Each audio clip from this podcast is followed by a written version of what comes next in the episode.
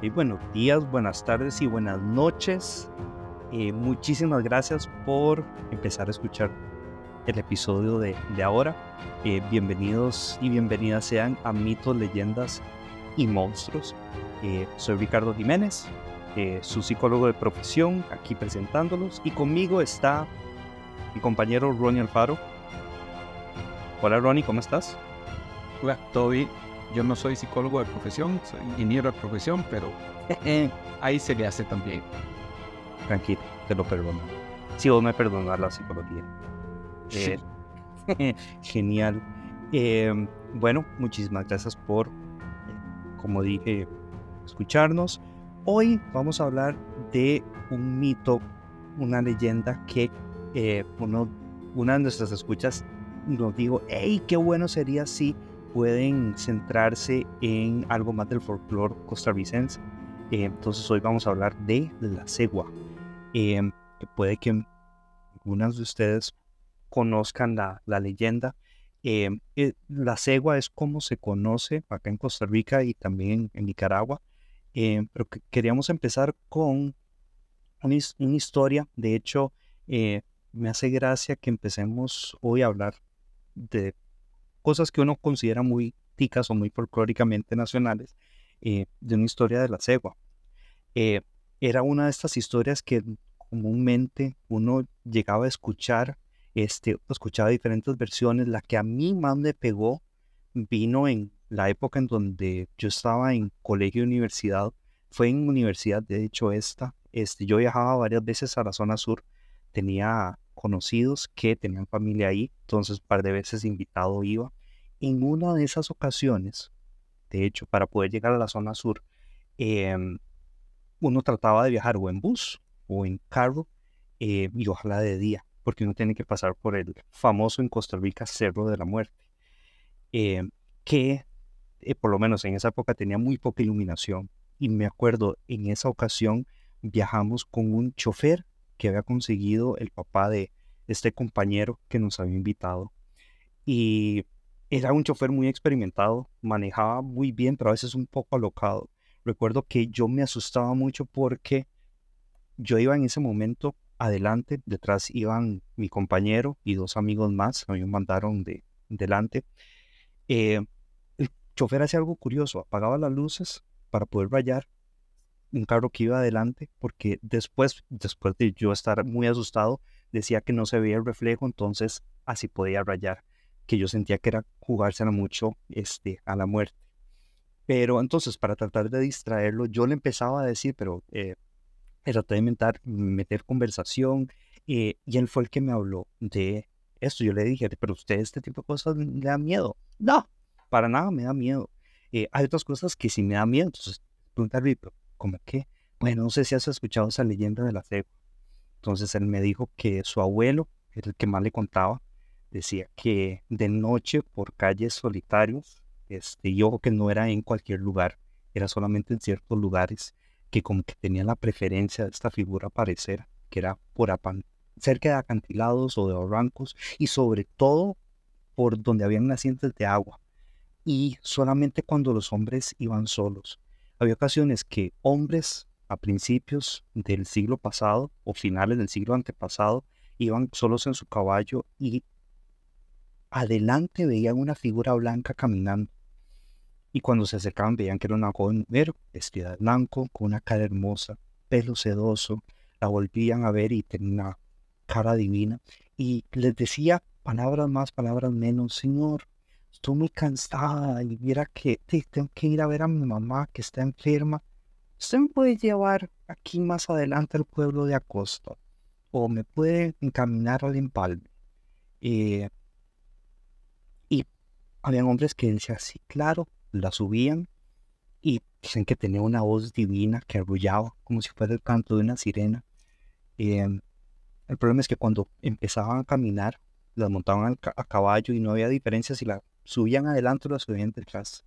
Si la subían detrás de ellos, eh, de repente esta figura, esta mujer les hacía que volvieran la cara y cuando volvían a ver la cara atrás, se topaban con este espanto Si iban adelante, más bien se inclinaban para acomodar un beso y ahí era donde la transformación se daba. Lo que decían es que en vez de una cara hermosa, lo que se les aparecía era el cráneo de un caballo, eh, una calavera con ojos que lanzaba fuego, que enseñaba los dientes con amenaza y eran como dos filas de, dientes y además cuando abría la boca salía este vaho por aliento con olor a podredumbre que pasaba a través de dientes averiados, un aliento hediondo y ahí es donde los ponía a prueba. Porque si era un hombre o un muchacho que tenía malas intenciones y por eso la había subido, le daba el beso. Y ese beso era un beso de muerte. O los hombres se volvían locos, no podían soportar tener la compañía de, esa, de ese espanto y desbocaban el caballo, se volvían locos y terminaban cayendo por un barranco y muriendo. Sí, por otro lado, tenían buenas intenciones, eh, igual eran afectados. Si eran hombres fuertes, sanos y colorados, se tornaban amarillos, flacos y flojos. Entonces el chofer me contó esta historia, yo sin entender, y yo, bueno, pero eso a usted no le da miedo por acá. Y dicen, bueno, sí, no. De hecho, ahorita que voy con ustedes, yo no tengo miedo porque yo sé que voy acompañado. Yo sé que no voy solo. Pero a mí me ha pasado que yo manejo por estas calles y a veces le juro que veo una figura blanca. Yo si veo a alguien así, yo le meto la pata y más bien acelero y no lo quiero ver. Y solamente me pasó una vez que así hice, aceleré y después de pasar la figura blanca me empezó a llegar este olor hediondo y cuando vi por el espejo retrovisor vi que algo había atrás. Ahí lo que hice fue persinarme, apurarme y en Chespiritos paré, ahí frené el carro y me bajé y por dicha nadie me intentó dar beso. Ahora no sé si le creo o no, pero a mí me queda la historia de la cegua relacionada con esa historia. No sé si habías escuchado algo así, Ronnie. Sí, yo he escuchado versiones, ¿verdad? Versiones van, versiones vienen. Yo a veces pienso que la cegua moderna quizá tenga cara de voto, porque es que usar el caballo, pero ya, no tanto, ¿verdad? Pero bueno, ya mucha tontería. La ¿Pero de Yamaha o de Honda? ¿Cuál cara? Sería de Honda, porque la otra suena ya más extranjera. Hablando ya de lo que es la leyenda del folclore de nosotros, hay dos versiones en sí, dos como versiones de origen, dos historias de origen. La primera nos lleva a Cartago hace más de 200 años. Se habla de una hermosa mujer que vivía en un pueblo, que era la mujer que Ricardo describía antes, pelo sedoso, figura perfecta, la hermosa cara. Esa mujer, este, todas las personas del pueblo querían, ¿verdad? Este, salir con ella, conocerla, pero ella tenía esas intenciones no tan buenas de dinero, de las cosas fáciles. Entonces resulta que una vez un, un, galán español la invita a salir. Ella se siente feliz de esto porque es una persona de mucho dinero, una persona que le va a dar la vida que ella quiere sin esforzarse. Ella piensa, si me voy con él voy a tener todo lo que quiero. Cuando ella se va donde los papás a pedir permiso para salir, la mamá no se lo, no se lo permite. Además le dice, no, mira, es que lo que pasa aquí es que ese, ese hombre es un, es un Don Juan, ese hombre es un ganado, ¿verdad? Esos que va a llegar, obtiene lo que quiere, le va a prometer el cielo y la tierra y al final del día usted va a quedar sin nada y él va a tener con lo que él quería. Este, la chica se enoja, ¿verdad? Se enoja bastante con los papás y empieza a insultarlos, empieza a blasfemar, empieza a tirar cosas, empieza a llorar empieza a tratar mal a la mamá hasta que que la mamá ya se pone a llorar y ya está ahí en el, en el piso de la cocina, ¿verdad? Y toda la cosa y la, la chica llega y le dice, ¿cómo me hace usted esto? Porque usted no me deja salir con este, con este español y, y la mamá llorando le dice que ya, que pare, que, que ella tiene confiar en el consejo de la madre y la chica dice, no, y más bien levanta la mano para pegarle la mamá. Y es en ese momento que levanta la mano para pegarle que de la nada aparece una mano negra con largas uñas que le detiene la mano y de la nada pero de todos lados se escucha una voz que dice, te maldigo, mala mujer, por, por ofender y pretender golpear a quien te dio la vida. Desde hoy eh, para el resto de los siglos, los hombres a ti se acercarán por tu hermoso cuerpo, pero por tu espantoso rostro de ti correrán. Esa fue la maldición y desde ese momento que esta mujer de Cartago se convirtió en el personaje que hoy conocemos como la cegua, y es esta mujer que espera a los hombres mujeriegos que rondan los caminos oscuros a altas horas de la noche. Yo topé con suerte porque yo le levanté la mano a mi mamá y me volvió la cara al trasero. Este, por dicha no me maldijo. Pero sí. Diferentes, diferentes épocas. Sí. Ahí hubiera sido diferente. Esta versión, como les decía, es una versión de Cartago, es la más conocida. Hay una variante de esta, del origen, ¿verdad? al, menos en lo que es Costa Rica, porque la leyenda de la cegua, ahora vamos a hablar un poco más de esto, existe también en Nicaragua y en Salvador, existe ahí para arriba, ¿verdad? Y con muchas similitudes y algunas diferencias, ¿verdad? Pero en el que es el quehacer nacional, tenemos eh, la segunda variante que es de Guanacaste, que aquí se habla también de una mujer hermosa que se caracteriza por su extrema vanidad. Esta mujer de igual forma se sintió este, atraída por un español otra vez un español, y otra vez era un hombre de considerable riqueza y estatus. La diferencia con la primera historia, o el primer origen, es que en esta segunda historia, ellos sí terminan juntos. Eh. Aquí no está la mamá que le, que le, que le da el consejo, aquí no hay nadie que le, que le hable o que la detenga, y ellos terminan juntos. Pero lo que sucede es que a, medida que la relación va adelante, avanzó, el hombre la, la maltrata y abusa de ella.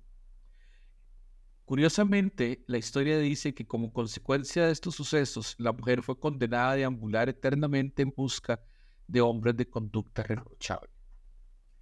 Es muy curioso cómo, al hablar de la versión primera, tenemos un motivo real por el cual existe la seco fue una mujer que quiso golpear a su madre que le dio la vida y estuvo blasfemando y estuvo insultando y estuvo haciendo todo esto que hizo y sufre una maldición. En esta segunda versión se habla más de una mujer que fue eh, maltratada y luego castigada.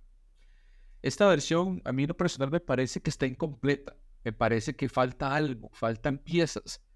A mí me parece esto ya es opinión muy personal, ¿verdad? Aquí no puedo dar una fuente, ¿verdad? De, hace 300 años, pero aquí yo lo que veo es una de dos cosas, o sea, o estamos hablando de que a la historia le falta mucho para entender qué fue lo que pasó, o que él la mató a ella y entonces quedó un espíritu de venganza, de esos que rondan con las cuentas pendientes, como decían los abuelos, y es un espíritu que quiere vengarse de, los hombres con, con sus malas conductas.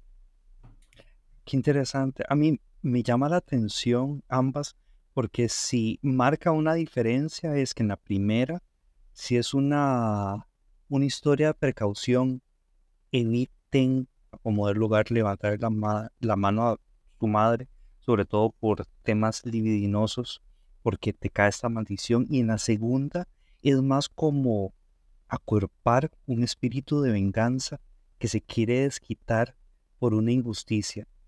Y siento que más adelante en este episodio vamos a encontrar quizás fuentes de dónde surge cada una de ellas y cómo se alimenta y la razón por la cual tenemos dos historias aparte. Entonces me, me, parece sumamente importante. Sí siento que de repente en una historia narrada, bueno, pero ¿qué más? ¿Dónde está la justificación? Em, pero lo curioso, y estos son historias de Costa Rica. Sí, ibas a decir. Yo no, iba solo a comentar algo de que probablemente los que nos escuchan quizá ya escucharon alguna de estas dos, pero voy a tirar un dato que me pareció súper interesante cuando estábamos haciendo la investigación del episodio, que hablaba de cómo podía yo escapar de la sed, ¿verdad? Entonces decían que la creencia existía de que para escaparme de la cegua yo podía usar semillas de mostaza. Y yo las tiraba. Y que entonces, al tirar las semillas de mostaza, este ser, por, darles la definición, se quedaba distraído o distraída no tiene con, con semillas de mostaza y me daba tiempo de verdad de, agarrar y jalarlo más rápido. Sí. Un poco investigante en el tema y lo que descubrimos fue que hay una creencia de que todos estos seres paranormales son obsesivos, son TOC, Ricardo. me, lo, me lo robaste. y entonces que al tirar, e, al tirar algo pequeño, ellos sienten como esta necesidad de, como de contarlo, de recogerlo. Y al causar ese, ese descuido, esa distracción, es cuando se les puede escapar. Pero me pareció muy curioso porque se hablaba siempre de semillas de mostaza. Aparte, de ¿verdad? De, de, no andar por los caminos oscuros y las estampitas de los actos con los buenos, pero nombraba mucho las, las semillas de, de, mostaza como una forma de salvarse si se nos aparecía la sed. Sí. Compañeros, esto no significa que van a comprar un McCormick o alguna marca de mostaza, son semillas, no es la mostaza en sí. No sirve como si fuera un, un, una pistola tirarle mostaza a la cegua, más bien se puede enojar más. Uno. Y dos, no porque ustedes tienen que lavarse las manos una cantidad de impar de veces, significa que son cegua. Qué curioso esta eh, identificación con la cegua. De hecho, hay inclusive una obra de teatro y una película nacional. La obra de teatro fue, escrita por Alberto Cañas, que fue un dramaturgo político este, y otras cosas más. Eh, que uno de los personajes se identifica mucho con la cegua porque su pretendiente se volvió loco. Entonces ella está convencida por cierto narcisismo de que ella es la cegua. Em, pero interesante que si no es algo meramente costarricense, esta figura se conoce en otros países. De hecho, es, según nuestras investigaciones, eh, en Costa Rica y Nicaragua es conocido como cegua. En Honduras, Guatemala y México se llega a conocer como ciguanaba. Eh, en El Salvador tengo entendido que se le conoce como la sucia. Eh, e inclusive va más al sur. Eh, tengo referencias de que en Venezuela y en Colombia se conoce como la sayona. Pero lo que llama la atención es esta raíz de palabra, segua, ciguanaba.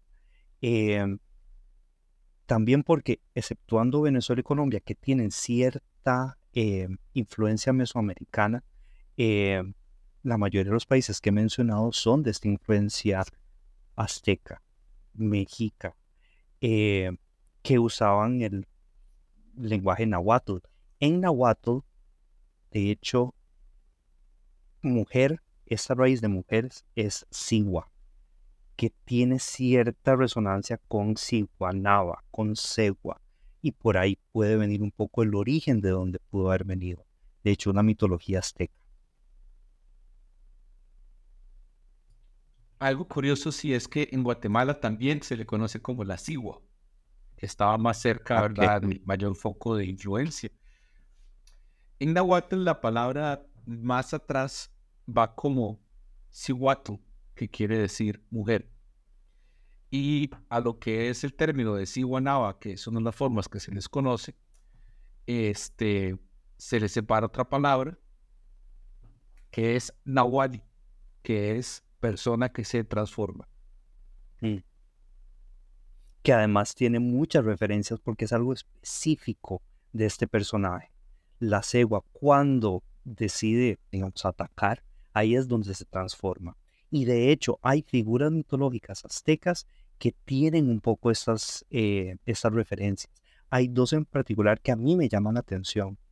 Eh, hay una que es Sihuacoatl, eh, la terminación coatl es serpiente o dios o diosa.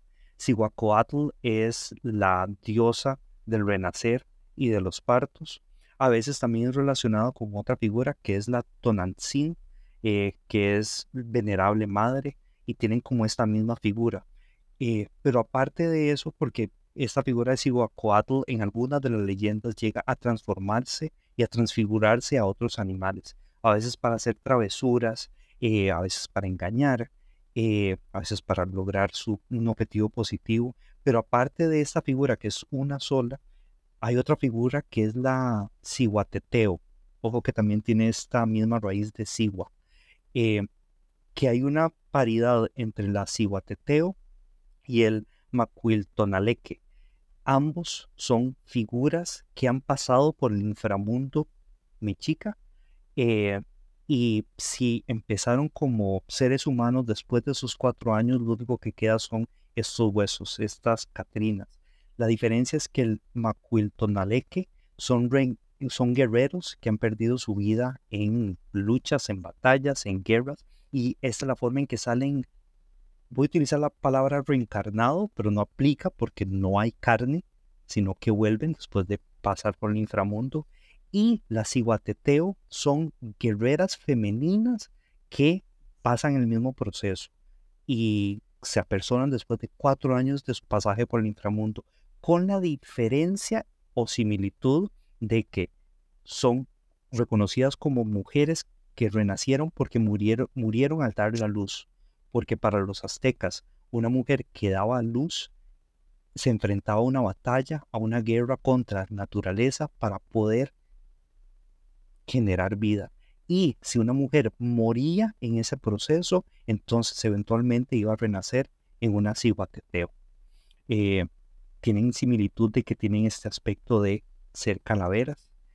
También la ciguateteo hay varias historias de estos personajes que se aparecían en caminos. A veces eran personajes que molestaban, que engañaban, que maltrataban hombres. Y por ahí interesante la relación de que la cegua muy específicamente a hombres de malas, este, malos deseos, malas intenciones, algo de eso también se presentaba. Sí, muy interesante cómo se va conectando todo. Yo hablar un poquito del tema de lo que yo estaba mencionando antes de los, de los de, de, de lo que forma, ¿verdad? De la raíz de la palabra Siwanaba. ¿Qué eran los nahuales? Bueno, los nahuales eran básicamente personas que tenían esta capacidad de transformarse en animal. Según las creencias, todos al nacer teníamos asignado un espíritu animal que podía hacer diferentes cosas. Y los nahuales eran personas que podían controlar o, o iniciar la transformación hasta, hasta ese animal, ¿verdad? Que era el espíritu de ellos.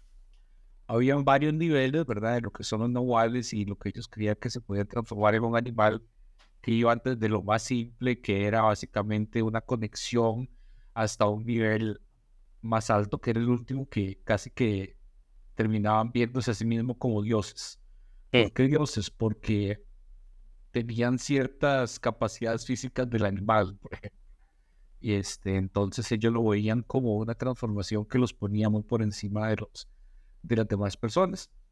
Pero bueno, ¿qué tiene todo esto que ver con la cegua, verdad? Estamos ya entrando mucho en la parte este, de más para el norte. Esta creencia de lo que es eh, la ciguanaba, ¿verdad? Viene de, los nahuales. Em, estos este grupo de personas se extendía por todo lo que es ahora México, ¿verdad? Los nahuales incluían, eh, los nahuas, perdón, incluían eh, grupos como los aztecas que se expandieron por lo que fue Guatemala, llegando incluso hasta Costa Rica, donde tenía pequeñas poblaciones, lo cual explica por qué estas creencias tendrían forma de haber llegado aquí. Tenían raíces aquí, era porque venían desde allá y los traían. Entonces, los nahuas pensaban que existían los nahuales, que eran estas personas con la capacidad de transformarse. Se transformaban, ¿por qué? Porque así lograban tener una conexión con los animales, una conexión con la naturaleza y así podían explicar por qué pasaban cosas o por qué algunas personas pueden hacer otras, otras cosas que algunas cosas que otros no. En uno de los primeros episodios nosotros hablamos de que muchas de las cosas que la mitología ve es, o no que ve, o que guarda o que documenta es la conexión o el entendimiento que tuvieron las civilizaciones antiguas con, el, con su realidad. Entonces, los, los nahuales era, eso era un entendimiento de que había antiguamente de cómo había una conexión con la naturaleza, cómo es que él podía hacer esto que yo no, ah, bueno, la explicación era tal vez que él tenía un espíritu animal de un leopardo y por eso podía correr tanto y tal vez el otro era jugoso, fuerte. Entonces ellos usaban eso para dar explicaciones. Entonces llegan los españoles. Al llegar los españoles, ¿verdad? Viene lo que es la cristianización y se está, empiezan a tomar todas estas creencias y se trata de cambiarles un poco la forma y el fondo. Entonces pasamos de unos nahuales que eran chamanes, que eran personas que tenían una conexión más grande con la naturaleza, con los espíritus de los hermanos animales, a seres despiadados que se convertían en animales y daban, daban miedo. ¿Verdad? Bien. Entonces, al hablar del nahual, hablábamos ya de algo que se empezó a contar como algo malo y se le empezó a cambiar el, como el ataque del nahual en base a causas morales, como lo que era lo que hablábamos de de la infidelidad y ese tipo de cosas, ¿verdad? Entonces le empezaron a cambiar la forma. Al pasar los años, todo eso se fue terminando de formar en lo que es hoy la cegua. Que originalmente eran historias de nahuales que venían del pueblo de los nahuas, que incluían a los aztecas y todo eso de, de Centroamérica. Entonces, Put- eso es lo que pasa con un mito de que, de Sí. se transforma a través de los años en base al entendimiento y las transformaciones que se le van dando. Y, Ronnie, quiero aprovechar algo que, que mencionaste ahí que me parece sumamente valioso. Eh, esa identificación con animales eh, es un poco la visión totémica de ciertos pueblos. Eh, así como algunos tenemos apellidos, habían ciertas partes de grupos aborígenes que la identificación, su apellido era el animal totémico. Y de repente esa identificación se daba por ese lado. Ahora, mencionas algo que sé que hablamos eh, hace, hace poco en relación con lo que vamos a hablar este episodio y con la llegada de los españoles.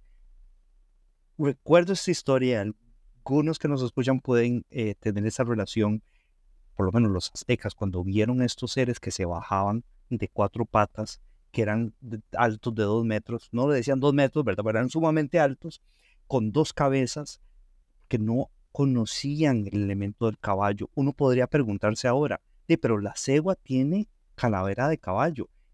¿Qué relación tiene con el mito nahual, con todas estas creencias? Bueno, a propósito de lo que decís de la cristianización, estas historias sirven para moralizar, para explicar moralidad, para marcar una manera de abordar ciertos deseos. Quizá antes, no, no quizá, antes el amor era un poco más libre, digámoslo de esa forma, y ciertas tendencias, acoplamientos eran mal vistos desde una tradición religiosa cristiana.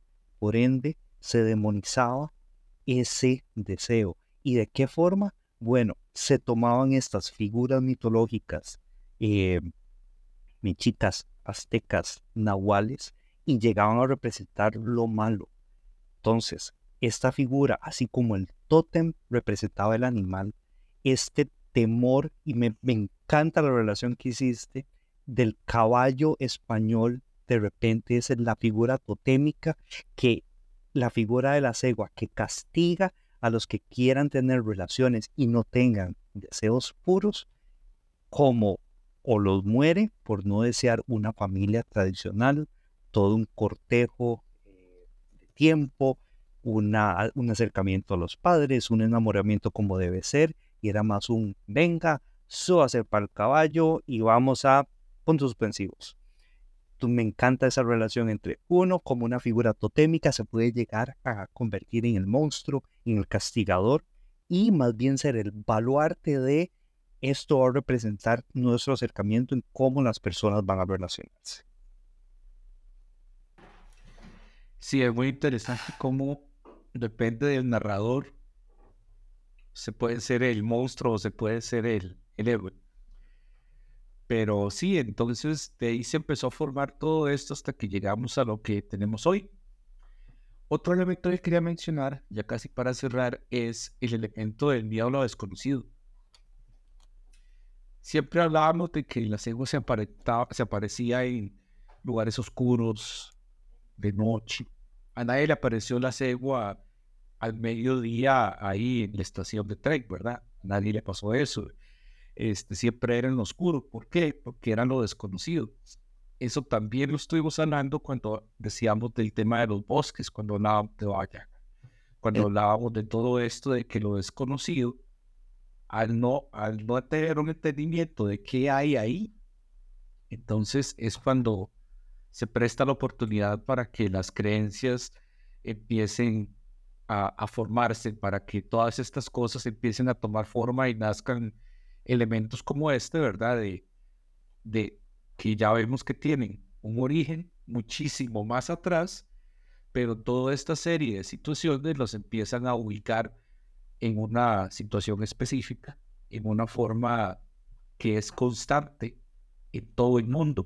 Porque cuando hablemos de mitología japonesa, de mitología africana, vamos a ver que este tipo de elementos están presentes en todos. Era lo que hablábamos en un inicio, de que somos básicamente iguales, pensamos de una forma muy similar. Y el miedo a lo desconocido es lo que nos lleva muchas veces a generar, llenar esos espacios vacíos o el miedo a lo, no el miedo, más bien la curiosidad ahí, hay algo, no sé qué es, tengo que poner otra cosa para poder entender y después eso se va pasando a través de los años y se va transformando de acuerdo a los diferentes cambios o narradores que tenga la, la historia. Sí, y a propósito de esto que mencionas de lo desconocido, a veces lo desconocido no solo lo que no se conoce, a veces también es, y de vuelta al tótem y al tabú, a las cosas que uno no menciona. No es sorpresa y no es aleatorio el hecho de que la cegua esté ligado con el deseo sexual y que por ahí es donde ataque. De hecho, hay dos elementos que quería resaltar. El primero es que esta figura, desde una lectura psicoanalítica, tiene dos caras del deseo. Tiene o desde la pulsión eh, tiene la parte erótica cuando se presenta la cegua, menos a los hombres, eh, es esta mujer hermosa, es la, el epíteto de lo que es la mujer perfecta y de ahí es donde lo captura por la parte más erótica. Sin embargo, se convierte a otra cara del, del deseo de la pulsión, la parte tanática, la parte de muerte, la parte de destrucción. Accediste a lo erótico, pues aquí viene la otra parte que por lo general no es reconocida. Hay personas que escuchan de estas lecturas psicoanalíticas y piensan que el Eros y Tánatos son opuestos, cuando en verdad no son opuestos, son dos caras de la misma moneda. Es como se manifiesta esa pulsión y ese deseo. La cegua engloba ambas caras de la moneda. Si presente primero la una, después la siguiente.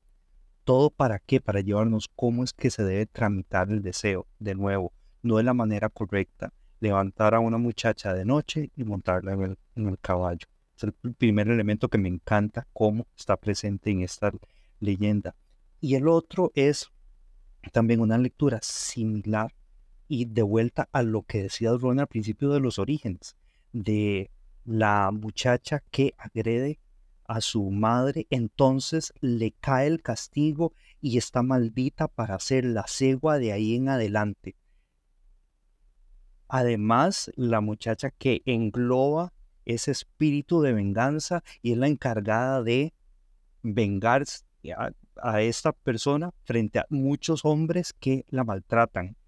Muchas veces, y esto nos pasa individualmente a todas y todos, para incorporar y asumir ciertas leyes y morales que la sociedad nos achaca, muchas veces la agresión, ese mismo elemento tanático de destrucción, lo incorpora, se pone la máscara de la, de la ley, de la moral, y entonces lo aplica y castiga lo más posible.